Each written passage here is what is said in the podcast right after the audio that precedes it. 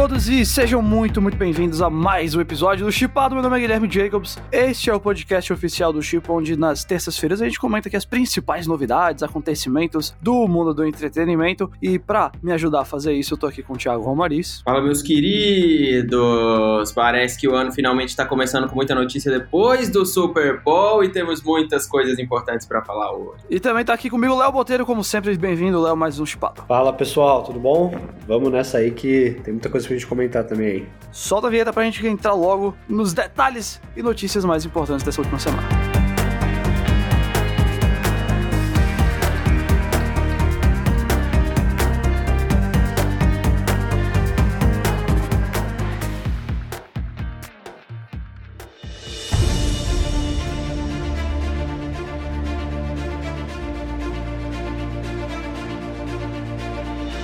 Bom, galera, o Thiago já falou, rolou o Super Bowl. Super Bowl, vocês sabem, é a época de lançar trailer. Esse ano não teve muito trailer, na verdade, bem pouquinho comparado a outros anos, até porque vários filmes estão aí com datas de lançamento incertas, então você botar um trailer dizendo março de 2021 é difícil agora. Mas a gente teve alguns trailers e o principal eu diria. E um que a gente sabe que vai sair, esse não vai adiar, porque ele não é um filme, ele é uma série e ele não depende de mais nada no seu Disney Plus. Foi o Falcão e Soldado Invernal. E eu queria comentar aqui com vocês desse trailer, porque deu para mim muito uma impressão de ser. Eu, a gente acabou comentando isso já, eu acho, quando teve o, o Investor Day, mas o Falcão e Soldado Invernal tem muita cara de um filme da Marvel mesmo, assim, pra mim. O WandaVision é uma coisa que tá tentando uma parada super diferente e tal, tem outras ideias. Falcão e Soldado Invernal é muito, assim, muito a cara da Marvel, o humor da Marvel, né? Toda aquela piada deles lá brigando pra ver quem pescava primeiro, o tipo de ação, usando os poderes e equipamento no meio das cenas, assim. Eu gostei bastante desse trailer, e aí eu queria meio que perguntar pra vocês,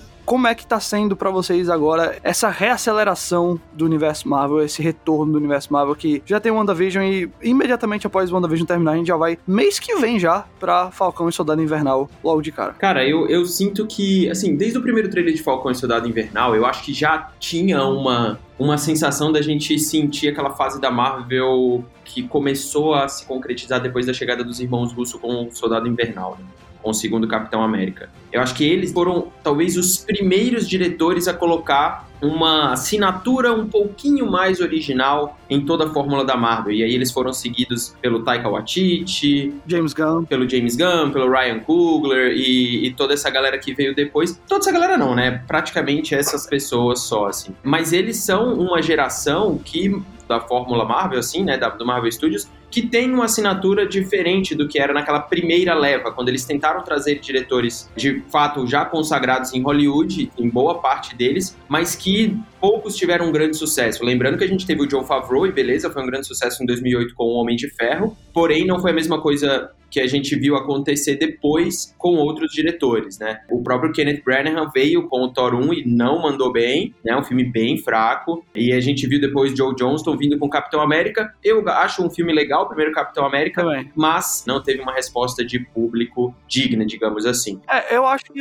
acho que a gente pode concordar no geral, assim, tirando o primeiro Homem de Ferro, não é que, todo, não é que a fase 1 só tem filme ruim, mas tirando o primeiro Homem de Ferro, o momento que a gente vê que a Marvel se encontrou mesmo foi Vingadores. E aí a fase 2 continua no mesmo nível. O estopim começa com o Homem de Ferro, né? E aí o, o, o ápice vem com o Joss Whedon no primeiro Vingadores. Realmente ali a Marvel concretiza o que ela, o que ela sempre quis, e aí vem o 2 e tudo mais. Mas a, a fase mais recente veio do, dos irmãos Russo. E para mim é essa vibe. Né? É uma vibe que é um pouquinho mais pé no chão, né? Filmes de ação mesmo. Tipo, olha, estamos aqui falando de filmes de ação de 2010 para cá com bastante cena de luta dentro de espaços muito curtos e ao mesmo tempo te mostra uma escala gigantesca com um quê de realismo também, que é, por exemplo, aquelas cenas de perseguição no caminhão, a cena do Falcão com perseguição lá também e tudo mais. Então, para mim ficou essa vibe. E ao mesmo tempo tem aquele humor afiado que os próprios russos também são conhecidos pelo community e colocaram isso tanto no, no Soldado Invernal quanto nos Vingadores e tudo mais. Então, para mim tá tudo ali, sabe? Tá tudo ali. É a zona de conforto da Marvel para mim é esse esse tipo de filme, desse tipo de série, no caso. É, não, a Marvel jogando seguro, né? Exatamente, não é o WandaVision. O WandaVision, ele trouxe o conforto da marca e dos personagens, mas é uma vibe muito diferente. Sim, concordo. E o Falcão, cara, parece que eu tô vendo meus amigos de novo, sabe? É, é tipo isso. tô vendo os caras aí zoando de novo, vai ter piadinha. O final desse segundo trailer, a gente comentou isso na live do, do, do Chipo Live Show, que aliás acompanha a gente lá no meu canal do YouTube toda segunda-feira, 8h30. Tem o Chipo Live Show, onde a gente comenta sobre as grandes notícias e estreias da semana e tem um game show também. E lá a gente comentou sobre esse trailer. Cara, a cena final é ridícula, né? É ridículo. É assim, bem ridícula mesmo. É uma coisa bem. Talvez uma das cenas mais bobinhas, assim, que eu lembro de ver, assim, da Marvel, talvez. Mas eu acho que é isso que você falou, Tia. Tipo, eu, assim, acho que quando a série foi anunciada lá atrás, em 2019, eu, eu pessoalmente fiquei meio, putz, acho que foi talvez das séries que eles anunciaram a que eu fiquei mais cara, putz, acho que eu não, não vou curtir tanto assim, sabe? Mas faz tanto tempo que a gente não tem algo da Marvel assim, nesse estilo clássico, né? Do, da fórmula Marvel aplicada ali ao seu máximo, que eu acho que chegou um momento que, tipo, putz, já bateu uma saudade. É isso que você falou, tipo, putz, tô vendo os é. dois na tela ali e eu tô com saudade de ver um filme da Marvel que eu sei o que esperar e mesmo assim eu vou gostar, sabe? Eu concordo 100% com o Léo. Quando falava assim, ah, dessas séries da Marvel tal que ia ter, Falcão e Soldado Invernal acho que era que eu menos ficava assim, hum, tô super animado pra essa. Até o trailer lá do Investor Day eu fiquei ok, legal, mas não, não teve assim aquele aquele sentimento de quero ver isso agora. Só que esse trailer foi exatamente isso. E, e é muito do, do que foi falado aqui sobre o, a assinatura dos irmãos Russo, porque aqueles são os meus filmes favoritos. Capitão América Soldado Invernal talvez seja o melhor filme da Marvel para mim mesmo, ele sendo um filme bem mais pé no chão do que o que vem depois. É um dos melhores, com certeza. Não tem tanto fanservice, não tem tanta coisa enorme quanto nos outros filmes que os irmãos Russo dirigiram. Putz, é, é excelente. O Ultimato é uma conclusão. É, velho, quantas franquias conseguem concluir daquele jeito, né? Eu sei que o universo tá continuando, mas são 10 anos ali de história que eles fecham com muita maestria, faz parecer fácil. É esse tom que eu não sabia o quanto eu tava com saudade também. Então ver esse trailer foi. despertou isso em mim, né? Eu, automaticamente falei, putz, eu tô doido pra ver isso aqui. Eu sei que é aquela coisa, se você não curte muito Marvel, eu não acho que essa série vai ser muito para você, mas se você gosta daquilo ali que a gente tava acostumado a ver recentemente com a Marvel, é, é isso. É eu, isso tenho, eu tenho uma sensação, Jacobs, que, que ela pode trazer pra gente eu acho que ela pode atrair pessoas que não gostam da Marvel pelo formato. Talvez o, o Disney Plus, o seriado, comece a trazer pessoas para assistir essas séries e assistir a franquia como um todo devido ao formato. Porque o filme, cara, é o, ele é um blockbuster, né? Tipo, um filme da Marvel é aquele negócio que é absurdo. Ninguém para de falar, mas você tem que sair de casa para assistir. Você tem que ir até um lugar. Você compra o ingresso. É, existe um movimento, uma experiência para você assistir aquele filme, para conversar na mesa de bar e tal sobre aquilo. A série é igual falar de La Casa de Papel, mano, sabe? O formato permite essa, essa situação que ela é mais caseira. Então, se a Marvel conseguir acertar em algo um pouco mais popular e coloquial, que não é o caso de WandaVision, WandaVision você precisa ter, eu acho que ela é muito feita para quem é, para quem gosta da Marvel, tá? Tipo, porque você assiste aos três primeiros episódios e você fica boiando ali, sabe? Tipo, se você não tem referência, você não entende muito. Já essa série, eu acho que pode ter um quê de séries de ação mesmo, com comédia e trazer uma galera e ao mesmo tempo explorar um lado da Marvel que eles precisam mostrar que é o futuro dessa parte terrena da Marvel, dos agentes, dos espiões e tudo mais. Não por acaso, a agente Carter e o Barão Zemo aparecem nesse, uhum. né? Tipo, eles não aparecem ali por acaso. Essas duas pessoas vão fazer parte desse futuro da Marvel e a gente vai descobrir o que vai acontecer a partir do dia 19 de março. Até porque dia 18 tem o Snyder Cut, né? Então a gente vai ter 24 horas para assistir o filme do cara. e depois a gente começa a assistir o, o Soldado Inverno. É, semana que vem a gente vai, vai falar aqui do, do Snyder Cut, com certeza. Porque vai sair o trailer novo dele, então aguardem. Então é isso. Falcão e Soldado Invernal, dia 19 de março. Vamos ver aí a continuação dessa expansão enorme que o universo Marvel tá passando nesse momento aí, graças ao Disney Plus.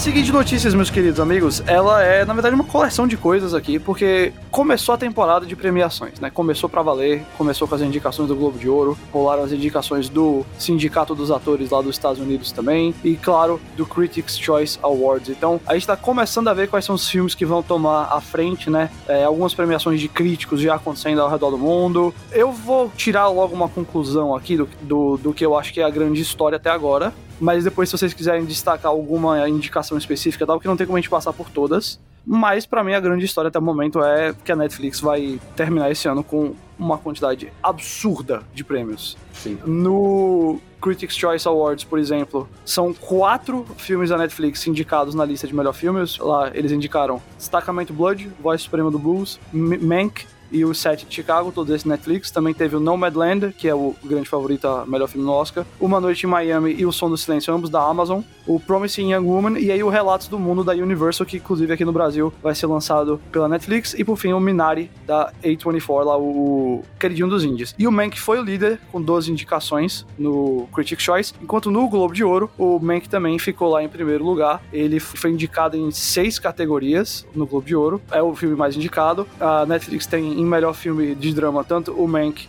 quanto os sete de Chicago lá, ambos indicados. Enquanto isso, o, nas séries, o The Crown pegou seis indicações também, liderando a categoria de séries. Então, para mim, a grande história é que a Netflix está dominando e vai dominar a temporada de premiações deste ano. Eu acho que é uma coisa que a gente vem falando desde desde quando saiu o Chicago 7, né? Assim, esse é o ano dos streamings e principalmente é o ano da Netflix nas premiações, né? Então, assim, tem quatro, dentro dos principais ali do Critics' Choice Awards, tem quatro filmes da Netflix entre os favoritos, né? E a gente tem outros dois ali da Amazon também, por exemplo. Então, assim, já faz a maioria dos filmes indicados serem é, filmes originais desses estúdios, né? E eu acho que o mais engraçado, talvez, é que acabe que não seja um filme de streaming que vai vencer, né? Porque o grande favorito é o Nomadland, né? Então, talvez, mesmo ainda nesse ano de streamings com grandes indicações, né? Com a maioria das indicações sendo de, dos serviços de streamings, talvez o vencedor ainda assim não seja um filme de streaming. Ah, cara, eu, eu não sei, mano. Eu tô com uma sensação aí que o Nomadland vai acabar. Tipo, pode ser que pulverize de novo, sabe? A questão dos, dos votos. Isso tem acontecido bastante desde que eles colocaram no máximo 10 indicados, né? Você podendo colocar 10 indicados.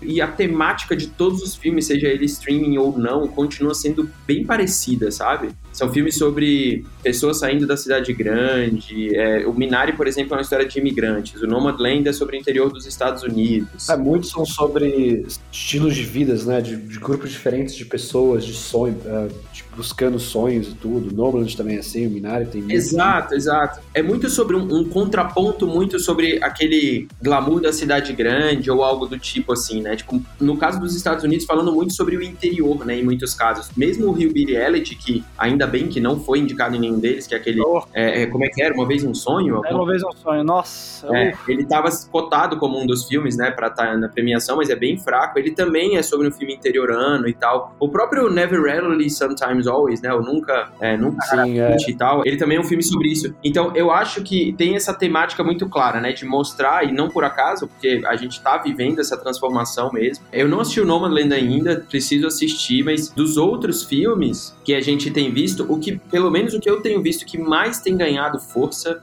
é o set de Chicago, né? Hum. É, e eu não acho um filme absurdamente foda, assim, tipo, não acho, mas ele tem ganhado muita força, muita força. A campanha, pelo que eu tenho lido e visto, parece ser em volta deste filme para que ele seja o grande. Mais que Mank. Então, justamente isso, Léo, mais que Mank, porque eu acho que o Mank, se você fizesse uma premiação, talvez no Critics' Choice Awards, o Mank varra o negócio. Ele pode não ganhar melhor filme, mas ele, talvez ele saia lá com oito prêmios. Porque Mank é um negócio que eu acho que a galera crítica, a galera que estuda cinema, a galera que tá assim, com, como, vou dizer assim, mais como o nosso perfil, assim, de criar conteúdo, de tudo mais, ele é mais essa cara. Mas a gente tem que lembrar que na academia tem um monte de gente que não, não vai estar tá afim de, de ir atrás de, ah, entender se isso aqui foi assim, não foi e tal. Acredito que todos já viram Cidadão Kane, não é possível na academia, mas claro. é mesmo assim, ainda, ainda é um filme assim mais trabalhoso, sabe? O Set de Chicago, ele é aquele tipo de filme que é perfeitinho pra academia votar. Ele é uma história real, ele é relevante pros tempos atuais que a gente tá vivendo, ele toma até um cuidado, né, que foi uma coisa criticada com certas figuras ali que estavam acusando justamente o Set de Chicago, um promotor ali do Joseph Gordon-Levitt, de não deixar ele tão, tão ruim quanto ele aparentemente foi na vida real. Então ele acaba nem ofendendo muito nem um lado nem o outro, assim, do, do espectro político. Eu acho que ele é um filme muito mais fácil de se vender do que o, o Mank é pra Netflix. Eu acho que o Mank talvez seja aquele clássico exemplo de um filme que vai levar quase tudo nas categorias técnicas, assim, de, enfim, tudo que vem antes ali, anterior aos filmes, a melhor filme, mas não vai ter uma grande chance em, em ganhar como melhor filme realmente. Acho que, acho que se pelo até que vocês estão falando, os, sete Chicagos aí estão ganhando mais, digamos, mais holofote pela Netflix, né, porque realmente você tem quatro filmes ali do seu estúdio, um você vai ter que. Enfim, você não vai igualizar a campanha de cada um deles. Então acho que talvez realmente seja esse o caso. Talvez o set de Chicago realmente case muito mais nessa, digamos, na fichinha ali de melhor filme que geralmente se ganha nas premiações. Mas eu ainda acho que Nomadland talvez seja o mais forte a bater, talvez entre esses filmes com a Netflix, porque eu acho que de resto talvez acho que. É, realmente... não, sem dúvida. Eu concordo. Veja, eu acho que a grande história é que os streams vão dominar as premiações. Tipo, se contabilizar a quantidade de premiação que a Amazon e Netflix vão juntar aí, especialmente Netflix, mas a Amazon também, pode ter certeza que o Riz Ahmed é favoritaço de melhor ator também. Uhum. Eles vão sair ganhando. Mas, o Nomadland ainda tem cara de que é o filme mais cotado. Ele ainda tá ganhando nas premiações de críticos, ele tende a ser eleito o melhor filme. Não sei se ele vai ganhar no Globo de Ouro, mas eu acho que ele é o favorito no Critics' Choice Awards. Tudo indica que isso vai se tornar uma briga de Nomadland contra quem for o escolhido da Netflix, que talvez seja o set de Chicago. Mas já que a gente tá falando do Nomadland, é importante falar da Chloe Zhao também, Uhum. que ela tá sendo a favorita pra ganhar a melhor diretora no Oscar e tudo mais. Ele já foi eleito o melhor filme lá no, no Gotham Awards, que foi a primeira premiação que já aconteceu, assim, dessas de sindicatos, organizações e tudo mais, é, sem ser de críticos. E ela, se ganhar o Oscar, seria apenas a segunda mulher a vencer o prêmio de melhor direção. E um feito, assim, tremendo que ela conseguiria. E a gente vai falar mais disso, né? Ela, obviamente, dirigiu Eternos pra Marvel, que tá pra sair esse ano ainda. E, pelo visto, vai continuar sendo uma diretora extremamente bombada em Hollywood. Vamos lá, inclusive, falar disso agora.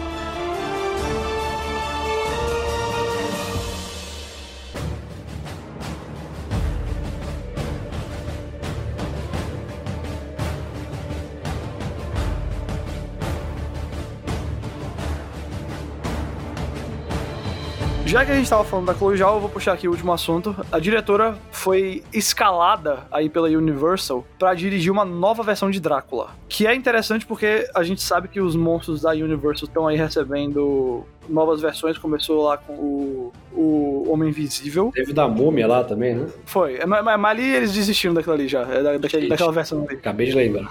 E aí o, a Karen Kusama, que é a diretora do Convite, ela tá escalada pra dirigir um filme de Drácula lá na Blumhouse, certo? Mas esse filme aqui então é outro filme, outro projeto que a Chloe Zhao assumiu. E a questão interessante desse projeto aqui não é só que é a Chloe Zhao dirigindo o Drácula, mas é que segundo o Deadline, que conversou aí com a Chloe Zhao e tudo mais, esse filme vai ser um faroeste de ficção científica futurista. O que que isso quer dizer, pelo amor de Deus, minha gente? Porque o- é Drácula.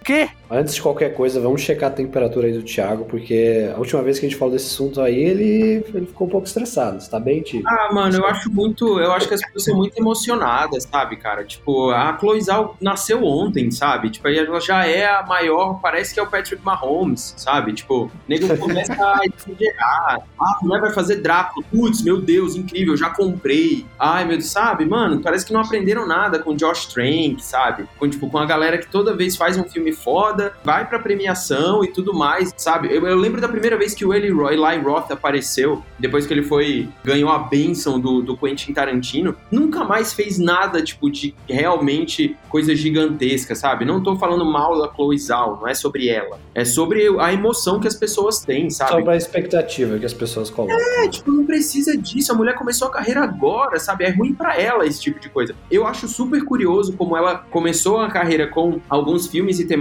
bem independentes, indie, algo que não tem nada, nada de blockbuster. E ao mesmo tempo, a Marvel procura a mulher pra fazer o Eternos, ela abraça, né? E agora vai fazer um outro filme também super com cara de blockbuster, que é o filme do Drácula. Então, assim, ela tá abraçando esses dois mundos com certa tranquilidade, digamos assim. Parece muito com o que o Taika Waititi faz, sabe? É tipo, o Taika faz a mesma coisa, tipo, tem aquelas coisas esquisitas que ele gosta de fazer e ao mesmo tempo gosta do, do filme blockbuster, no caso da Marvel. A minha questão é só a emoção demais das pessoas, sabe? Tipo, e outra, Uhum. eu ia falar isso no, no bloco anterior, já tem muitos, muitas críticas na- no circuito americano, principalmente, da galera pedindo pra se acalmar com Nomadland, sabe? Do tipo, é a mesma coisa que aconteceu com Green Book há um tempo, que tipo, Aham. todo mundo assistiu e falou, meu Deus, os Farrelly fizeram uma obra-prima. E aí passa um mês É. e dois meses, aí as pessoas ficam, gente, calma, sabe? Calma. Vocês já assistiram os filmes do Clint? Sabe? Calma, vocês já assistiram os filmes, sabe? Do- é, é assim, porque as pessoas se emocionam muito. Vem um nome novo, ai meu Deus, ai meu Deus. É nova, é a nova pessoa, é mais incrível. do- Então, calma. Essa receita desse filme aí do Drácula tá prontinha pra ser uma merda.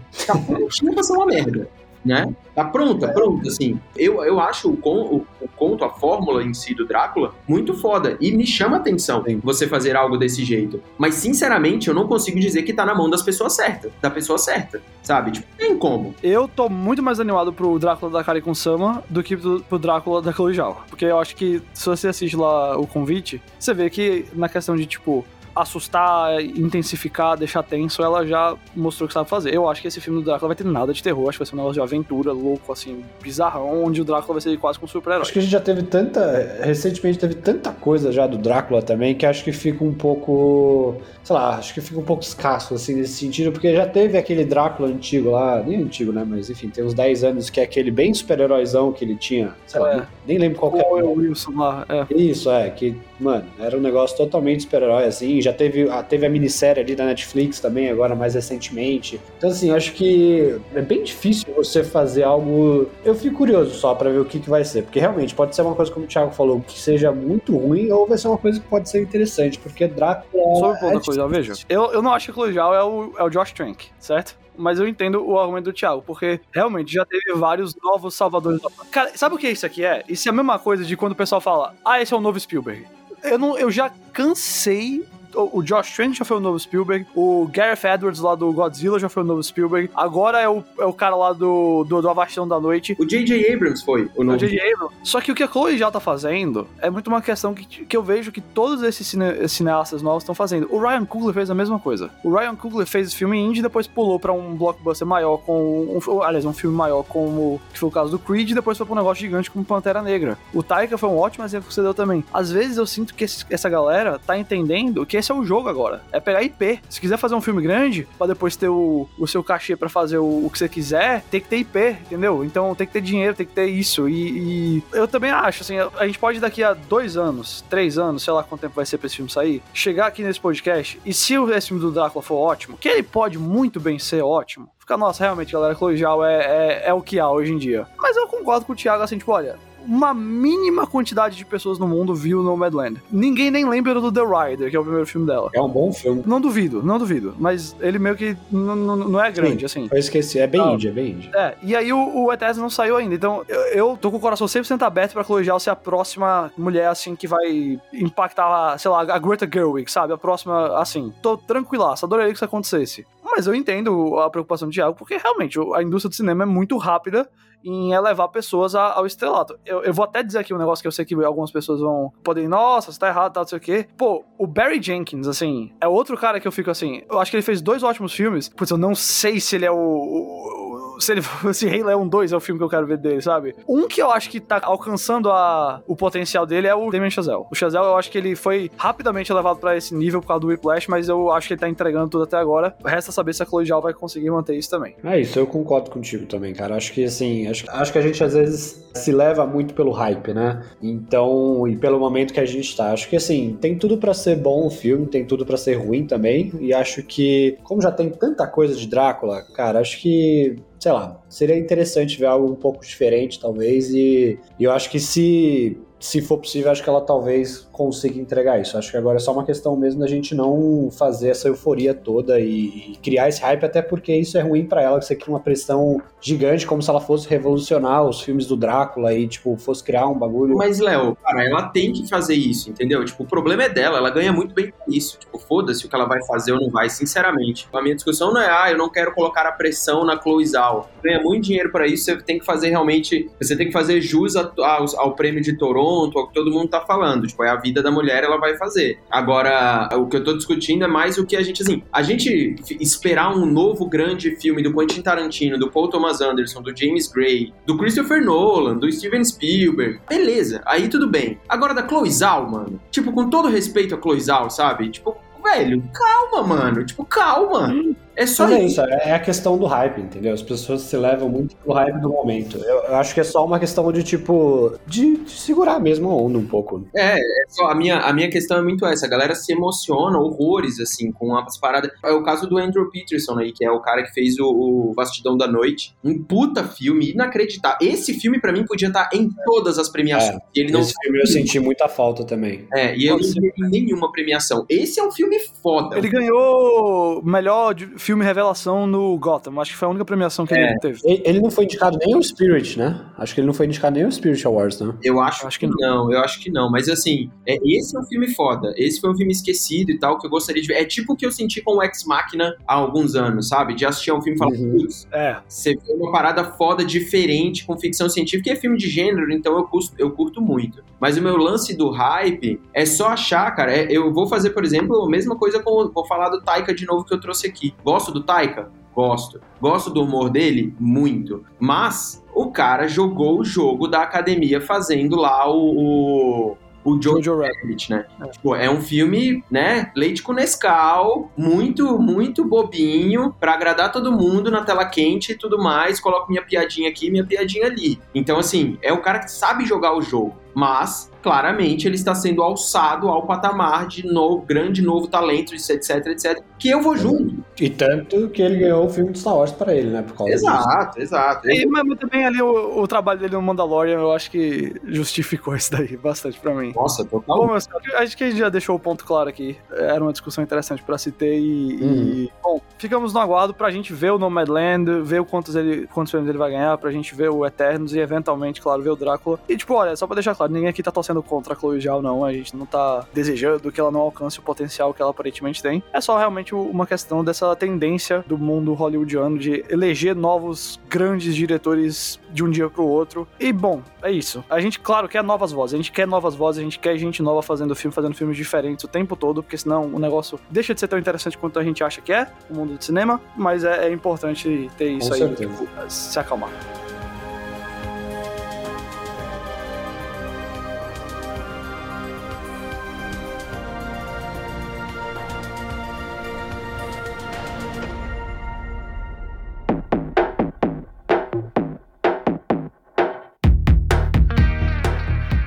É isso, o Chipado de hoje vai ficando por aqui. Você pode seguir a gente em chipoficial, tanto no Twitter quanto no Instagram, e assinar aqui o podcast para ouvir no Spotify ou outras plataformas toda terça e toda sexta-feira, quando a gente fala do episódio do dia do WandaVision. É, A gente tá sempre comentando na mesma, no mesmo dia, na mesma sexta-feira. E como o Thiago falou mais cedo, toda segunda-feira, agora até lá para não sei quanto de abril, a gente vai ter aí a primeira temporada do Chipo Live Show, que é uma live que eu tô fazendo com o Thiago, onde a gente fala dos trailers novos, das notícias da semana, onde a gente mostra essas coisas, analisa trailer, fala de filmes indicados a premiações, faz previsão e, claro, termina com o Chipo Game Show, que foi um sucesso, que é uma, uma espécie de show do milhão do Chipo, meio pra galera responder aí, mostrar, testar os seus conhecimentos de cultura pop. Foi super divertida a primeira live, tá lá no canal do Thiago se você quiser assistir o replay pra entender como é que é. E segunda-feira que vem estaremos lá de volta. Então acesse lá chipo.com.br, baixa o aplicativo, acompanha a gente que o Chipo tá que tá voando e a gente quer você com a gente junto. Então, semana que vem, aliás, sexta-feira, a gente se volta a falar com WandaVision. Até mais!